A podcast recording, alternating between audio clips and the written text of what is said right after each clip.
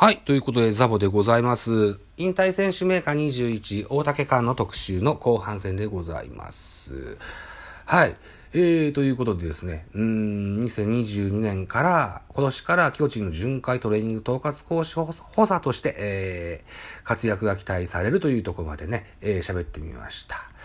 えー、大竹館にまつわるエピソードをいろいろ集めてみましたのでご紹介してみましょう。えー、元ピッチングコーチ、川口和久さん。ラーメンの食べ過ぎから、先発の時にはよく足がつっていた。リリーフに変えてハマったねっていう話が出てますね。はい。大竹選手は非常にラーメン好きでおなじみなんですね。はい。体重増を目指す松原聖也にラーメンの食べ方を教えななんていうエピソードのどっかに転がってた気がします。はい。あとは、宮本和智、ピッチングコーチ、えー、ムードメーカーですと。で、えー、ブルペンのオアシス的な存在の先輩、ピッチャーなんですよっていうご紹介をされてたこともありました。河合正宏元二軍監督からは、その献身的な姿勢は若手の手本だと。いったお褒めの言葉も頂戴してございます。えー、大竹寛選手を FA で獲得した時にはですね、多くの巨人ファンからのね、反対もありました。はい。あのー、10勝10敗ピッチャーじゃねえかとか、ね。あのー、本当に使えるんかとか、ね。えー、随分叩かれたもんなんですよ。さらにね、追い打ちをかけたのが人的保障ですね。人的保障で差し出した市岡隆二選手。彼がですね、広島に移籍して、無名の市岡選手がね、広島に移籍したのをきっかけにね、大活躍したんですよね。はい。優勝に貢献、あの、貢献する活躍を見せました。ね、惚れ見たことかと、ね、多くの巨人ファンからのヘイトを貯めたものでしたよ。はい。えっ、ー、と、巨人ファンでもね、FA を、FA によって選手の補強をした方がいいっていう派閥と、それから、純潔で若手の選手を育てて使う方がいいっていうね、派閥とね、大きく二つに分かれてるんですよ。うん。で、えー、結構ね、過激派がね、若手派、若手育成主義者なんですよね。そうそうそうそう。で、惚れ見たことかってね、しょっちゅう言われたもんですよ。大竹寛選手ね。うん。はい。そうですね。Facebook のね、巨人ファングループではよくそんな論争が行われております。最近見てないな。また見てみようね。えー、Facebook の巨人ファングループ、また覗いてみたいと思います。はい。あと、原監督がね、えー、っと、巨人復帰後、竹選手がリリーフに回されました。これは非常に大きなあチチームへの貢献、えー、をするきっかけになりました。はい。先ほど、前、うん、丸一でもね、丸一でも喋りましたけども、えー、吉球大暴投などのね、えー、で、えー、リーグワースト1位を取ったことのある大竹選手ですけれども、あの、ベテラン選手になってからですね、非常に落ち着いたピンクピッチングになりましてね、コントロールに関しては全然、あの、心配することは一切なかったですし、そのシュートボールでですね、あの、多くの内野ゴロを生んだ、そんな印象があります。リリーフで大竹ってコールがあると非常にこう安心した記憶がありますね。うん。あ、あとこんな記事、あの、自分で作った資料もあったな。FA 選手を獲得し、使いつ、使い潰す、使い潰すスタイルの巨人において、8シーズン、自分で書いててこんなん書いたと思 ってます。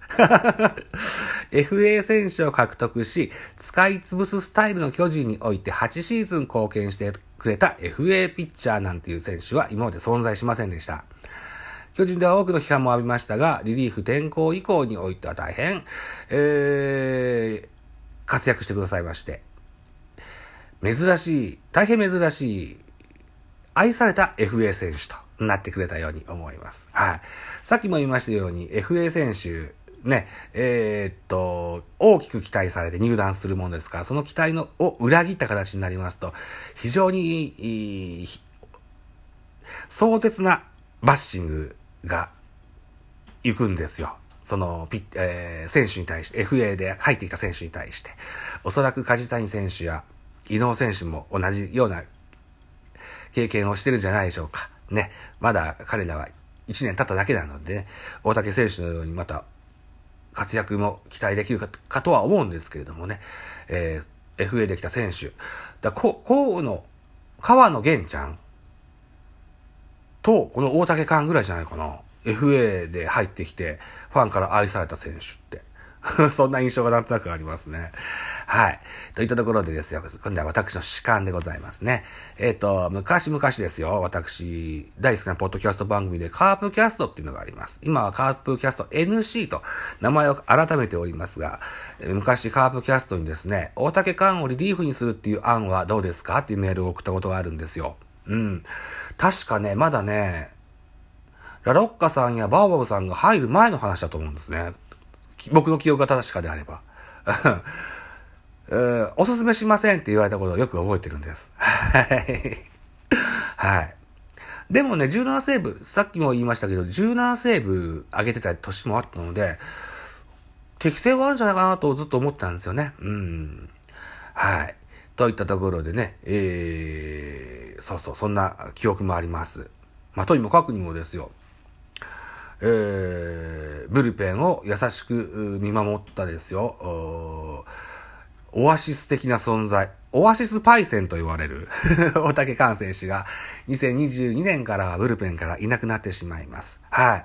で、そんな、あ役割を担ってくれるのは今後はおそらく高梨ですとか、ね、あるいは中川ですとか、あるいはそうですね、利根ですとか、このあたりのベテランに近いリリーフピッチャーの方々がね、えー、そうですね、えー、若い選手たちをね、励まし、鼓舞してですよ、いろいろアドバイスしてね、えー、今後もジャイアンツのブルペン運用を回していってほしいかなというふうに思っておりますと。はい。いったところでですね、大竹寛選手の特集でございました。ありがとう、大竹寛。と、最後の締めに書いてあります。はい。えー、現在ね、えー、ノートザボの多分多分、ね、大竹館、引退静止メーカー21の大竹館という、僕が作った台本を読みながら喋ってるとこでございました。えー、この後にですね、えー、っと、Spotify 限定で配信しております。ミュージックアのトーク、大人でおしゃれな音楽番組やってみたんだが、音高にですね、大竹寛選手の登場曲と合わせて、あの、配信し、同じ音源を配信しようと思っておりますので、えー、それも合わせて、えー、聞いていただけると嬉しく思います。音高の方はですね、今やめちゃおっかなキャンペーンというのをやっております。はい。2月の末までにフォロワーが15人、うん、届かない場合は番組閉鎖といった、あ過酷な キャンペーンやっております。フォロワー増えてません。4から動きません。はい。ぜひね、フォローしてください。よろしくお願いします。えっと、無料です。はい。フォローしてるかしてないかの違いは、番組が更新されたか、された、えー、連絡が行くか行かないか、そんだけの違いです。はい。はい。再生して聞いてくださってる方も最近増えてるようです。再生数は、あの、結構うなぎ登りで伸びてるんですよ。はい。フォローまで行ってください。一つよろしくお願いします。はい。